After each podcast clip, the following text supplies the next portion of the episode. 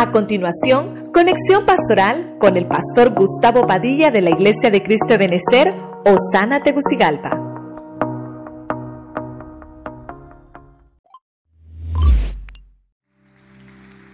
Voy a finalizar porque tenemos que terminar, porque quiero dejarle bien marcado esto.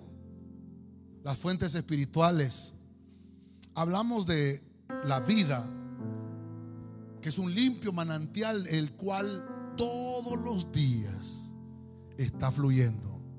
No busquemos la vida en otro lugar, solo en Cristo. Número dos, la fuente de la sabiduría. La tiene el Señor. Es un caudal de intelecto que se manifiesta en el justo. Cuando el justo habla, cuando él dice, es porque su fuente es la fuente espiritual del Señor. Número tres, vimos nuestra fuente de salud. Los recursos que nos entrega el Señor son medicinas preventivas. Hay correctivas, pero necesitamos la preventiva. Entonces el Señor es una fuente de salud pero también te provee la sanidad en el momento preciso. Por eso es que tenemos que entender, hermano, que es Dios nuestra salud. Hay recursos que Él dejó para que lográramos ser sanos o lográramos la sanidad. Pero la fuente es Cristo. Él utiliza hombres, mujeres, las manos de los médicos para poder tener con salud a su pueblo. Número cuatro, la bendición. La fuente de la bendición. Dice la Biblia, hermano, que cuando su iglesia está en un lugar, aunque sea el desierto, Él abrirá fuentes de bendición aunque hayan males que esté provocando el ambiente, el clima, el lugar donde estemos, la atmósfera donde estemos, Él abrirá fuentes de bendición para su pueblo. Enviará lluvias oportunas en el momento que necesitemos de esa fuente. Ahí está, las 24 horas del día, los 7 días de la semana.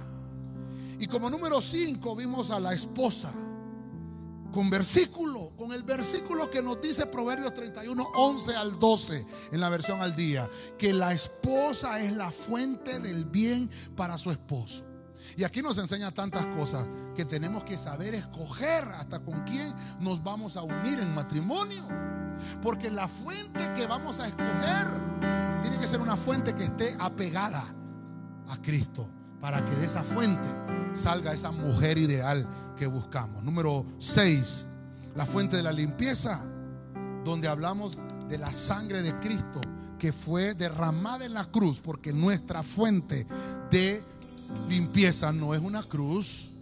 La fuente de limpieza del cristiano se llama Jesucristo. La sangre expiatoria del Cordero en la cruz nos limpia de todo pecado. Y por último, la fuente de riqueza todo lo que hagan tus manos va a prosperar si tu fuente es Jesucristo.